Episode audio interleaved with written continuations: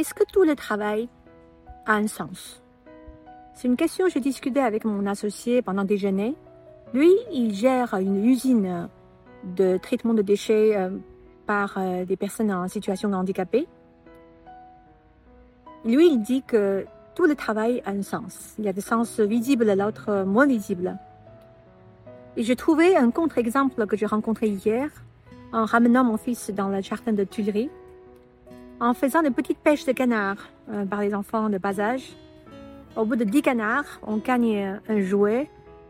Et c'est que ce sont, ce les jouets qui sont faits avec que des plastiques vraiment, vraiment pas chers. Tellement pas chers et fragiles, on se demandait comment c'était fabriqué. Et euh, une fois ouvert, en 48 heures, il tombe en panne.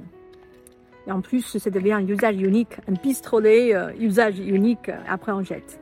Et j'ai trouvé ce travail-là, même si le patron des usines a pu peut-être gagner un peu d'argent avec ça, en polluant la rivière ou le sol, j'imagine transporter jusqu'à Paris, c'est beaucoup d'empreintes carbone, et euh, jouer par un enfant pendant 48 heures et après on jette. Je trouve ça, il a moins de sens, mais peut-être je me trompe.